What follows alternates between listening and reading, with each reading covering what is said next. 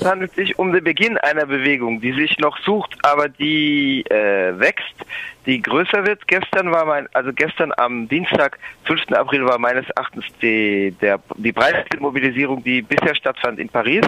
Äh, gestern waren bestimmt also gleichzeitig, das, das wächst sich ja immer ab, es gibt Fluktuationen, es gibt ein Kommen und Gehen, aber gleichzeitig 5000 Menschen auf dem Platz. Es gab diverse Aktivitäten, darunter äh, sind auch Menschen äh, wiederholt, also in mehreren Wellen, äh, demonstrieren gegangen im Stadtzentrum von Paris auf dem Boulevard Saint-Germain, weil dort äh, auf einer der Polizeiwachen noch Verhaftete vor der Demonstration vom Tage äh, sich befanden. Also da gab es um zwei, drei Uhr morgens äh, mehr oder minder heftige Demonstrationen, äh, also in der zurückliegenden Nacht. Ähm, es gab eine Filmvorführung äh, gegen 23 Uhr, äh, da im Vorfeld eine Vollversammlung. Ähm, es gibt äh, bei diesen Vollversammlungen, also eine Vollversammlung im Sitzen, an der gestern mindestens 2000 Menschen teilgenommen haben, in einem großen Rund sitzend. Äh, da geht es um die Diskussion um diverse Alternativen. Es gibt immer wieder Redebeiträge über Migration und äh, Refugees und äh, Geflüchtete. Es gibt immer wieder Redebeiträge über Polizeigewalt und die Banlieues, also Versuche der thematischen Erweiterung. Ähm, es gibt relativ wenig Redebeiträge zur Arbeitswelt. Das hat auch damit zu tun, dass die Zusammensetzung sicherlich im Moment noch eher von intellektuellen Milieus und von, also von Linken, von intellektuellen Milieus und von der Jugend getragen ist. Äh, die gewerkschaftlich organisierte Lohnabhängigenschaft ist sicherlich auch aufgrund der Uhrzeit äh, nicht so stark vertreten. Ähm, nichtsdestotrotz ist der Wille sehr stark, das äh, natürlich äh, gerade in die Richtung auszuweiten und eben auch zu einer über, sektorenübergreifenden Streikbewegung zu kommen und da Brücken Brücken zu schlagen, also Brücken zu schlagen zur gewerkschaftlich organisierten Lohnabhängigenschaft, äh, Arbeiterinnenbewegung auf der einen Seite und eben aber auf der anderen Seite äh, in die Migrationsbevölkerung, in die Banlieues und so weiter. Mm, es gibt daneben auch, was natürlich bei solchen Sachen unvermeidlich ist, mm, nervige Sachen, denen aber zum Teil auch deutlich begegnet wird. Also es gab Versuche von Querfrontlern einzudringen, von, von rotbraunen Strömungen, die aber in der Regel abgewiesen wurden, wenn die Leute enttarnt werden. Gestern gab es zum Beispiel einen, der äh, loslegte und in fünf Sätzen dabei angenannt, weil es die Welt von den Freimaurern regiert würde. Und dann wurde ihm aber bedeutet, dass er die Schnauze halten und sich vom Mikrofon äh, verziehen soll. Ähm, es gab am Samstag einen Redebeitrag äh, von jemandem, der meinte, man müsse die Regierung wegen Landesverrats äh, unter Anklage stellen. Äh, das begann dann mit der NSA-Affäre und also zu viel, jetzt in seinen Worten, zu viel Willfährigkeit gegenüber den USA. Und es ging dann weiter, dass die Regierung nicht Putin-freundlich genug sei und dass die Regierung das Land verraten hat, weil sie ein Rüstungsgeschäft mit Putin infolge der Ukraine-Krise ähm, storniert hat im Jahr 2014. Es ging um zwei Flugzeugträger, die im Übrigen inzwischen an das ägyptische faktische Militärregime verscherbelt worden sind. Ähm, ich vermute, ich war nicht dabei, als der vom Platz äh, komplimentiert gebeten wurde, aber es wurde im weiteren Verlauf des Abends jemand enttarnt, mm, Sylvain Baron, der ein rot-brauner Aktivist ist, ein Querfront-Aktivist, der wurde dann vom Platz geworfen am Samstag äh, im späteren Verlauf des Abends. Ich war zu der Stunde nicht an dem Ort. Ich war zwar dort, aber nicht äh, an der Stelle, wo das äh, sich ereignete. Das heißt, ähm, ich bin nicht ganz sicher, aber ich vermute, dass es der war. Ähm, das sind aber Sachen, denen auch begegnet wird, wenn sie enttarnt werden.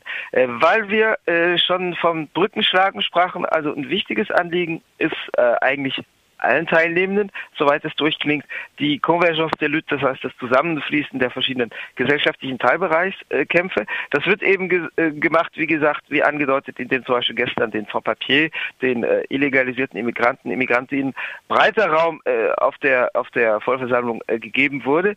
Ähm, das passiert auch, indem zum Beispiel äh, vorgestern am Montag die Vollversammlung einfach mal zusammengelegt wurde mit dem Protest von kongolesischen Oppositionellen in der Republik Kongo nicht zu verwechseln mit der sogenannten Demokratischen Republik Kongo. Also in einem der beiden Kongo-Staaten, in Kongo-Brazzaville, äh, findet ja gerade eine sehr massive Repression statt infolge einer Wahlfahrt äh, am 20. März, die zur Wiederwahl mit dicken Anführungszeichen das äh, mit, mit, kurzer Unterbrechung seit 35 Jahren amtierenden Staatschef äh, Denis Sassou Nguesso geführt hat.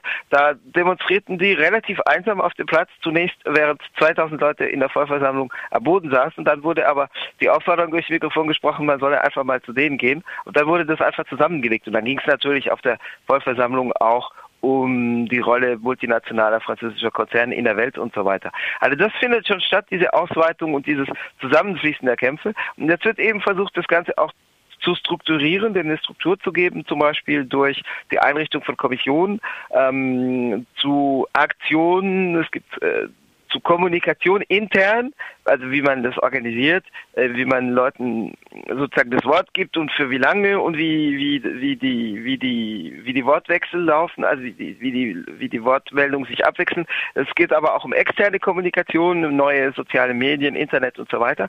Es gibt jetzt eine Kommission für internationale Kommunikation, um es eben auch in verschiedene Sprachen übersetzen zu können.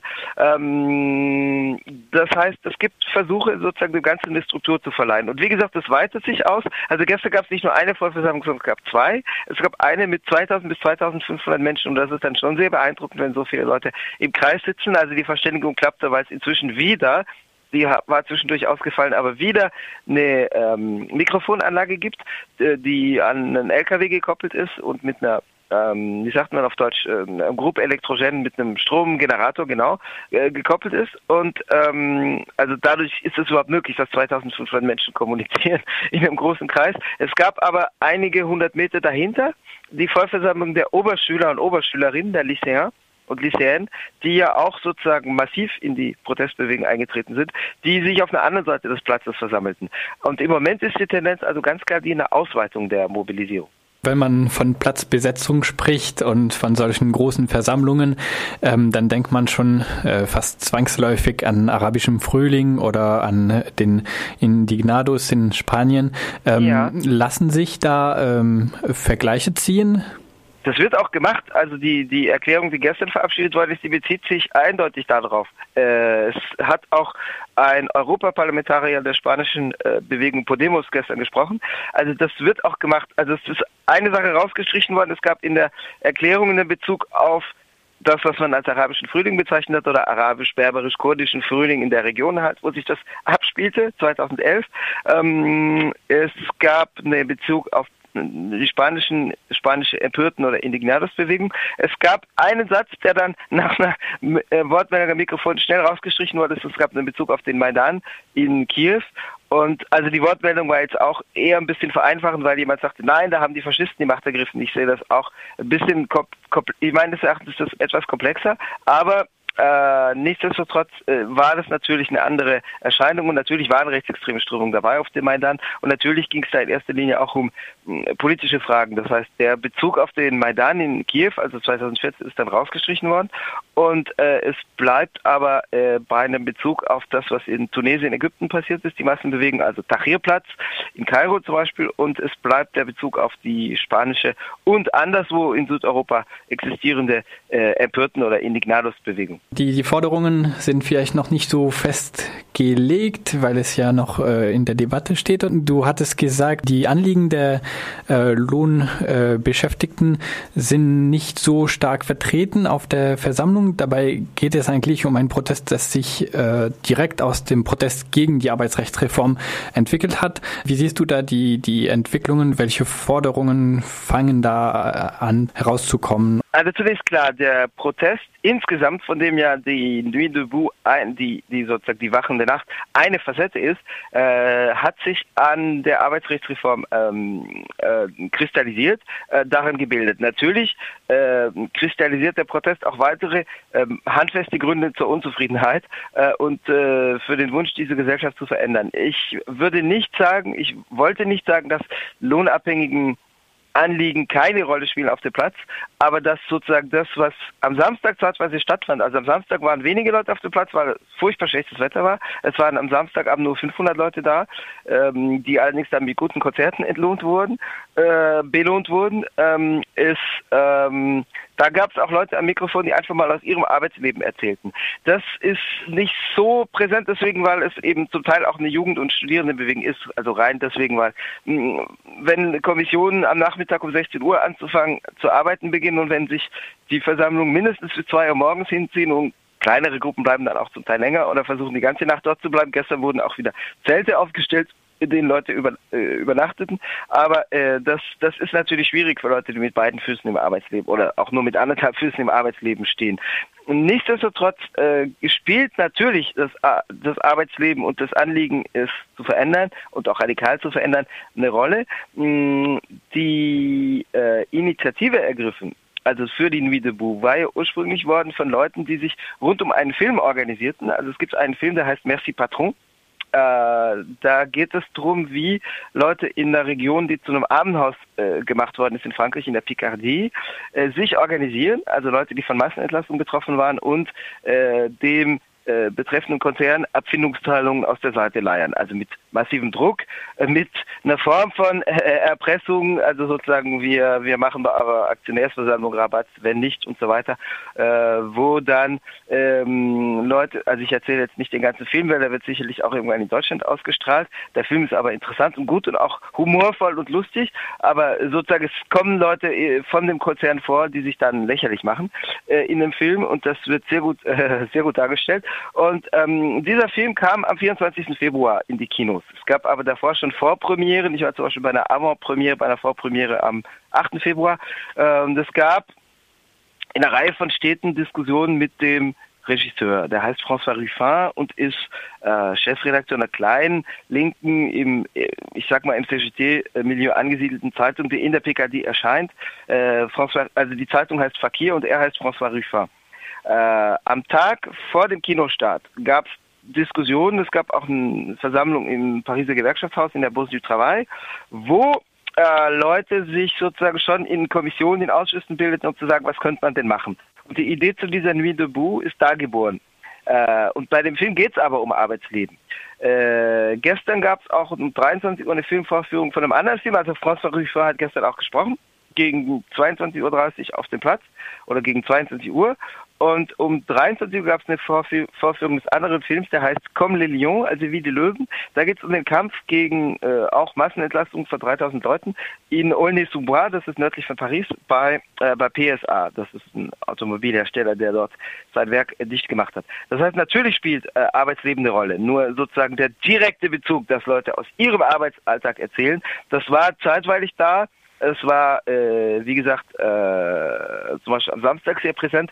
Es ist aber nicht durchgängig präsent. Daneben gibt es eine linksradikale äh, Tonalität, eine linksradikale Tonlage, die manchmal ein bisschen schwierig ist, auf die sich bürgerliche Medien manchmal auch stürzen. Es gibt, das ist randständig, aber es ist vorhanden. Es gibt auch Leute, die sagen, pff, es ist uns doch eh wurscht, weil wir wollen doch sowieso keine Arbeit. Wir wollen doch sowieso, dass niemand arbeitet oder dass nicht gearbeitet wird. Was jetzt, also wenn man es auf Lohnarbeit im kapitalistischen Sinne bezieht, kann man die Position vertreten, weil man sagt, äh, in einer anderen Gesellschaft wird es keine Lohnarbeit geben. Aber dass eine Gesellschaft überhaupt nicht arbeitet, also auch jenseits der kapitalistischen Lohnarbeit, ist erstmal nicht vorstellbar. Äh, ich weiß auch nicht, ob es wünschenswert ist. Äh, das kommt darauf an, dann, was man unter den Arbeitsbegriff fasst. Aber es gibt so eine etwas, etwas denkfaule Tonlage, die sagt, es ist uns doch eh wurscht. Und es gab so ein Transparent, was dann prompt auch von bürgerlichen Medien aufgespießt worden ist, also das Gesetz heißt ja, der Gesetzentwurf wird ja kurz als Loi Travail, also Gesetz zur Arbeit bezeichnet. Und dann äh, gab es ein Transparenz, das sagt Gesetz, Komma, Arbeit weg mit beidem. Das ist nur blöd. Das ist nur doof, sozusagen in dieser Plattheit. Ähm, aber das gibt's am Rande und es gab auch gestern solche Leute, die ihre Wortbeiträge, also Linksradikale, die ihre Wortbeiträge damit äh, einleiten, dass sie sagten, ja, das das Gesetz, der Gesetzentwurf, um den es geht, ist ja nur Vorwand, das Wort viel, also Prätext. Und uns geht es ja um was ganz anderes, um die radikale Transformation. Das ist aber auch dumm, weil du kannst dich nicht hinstellen und sagen, es ist nur Vorwand. Erstens, weil Medien auf dem Platz sind, bürgerliche Medien und das aufspießen könnten.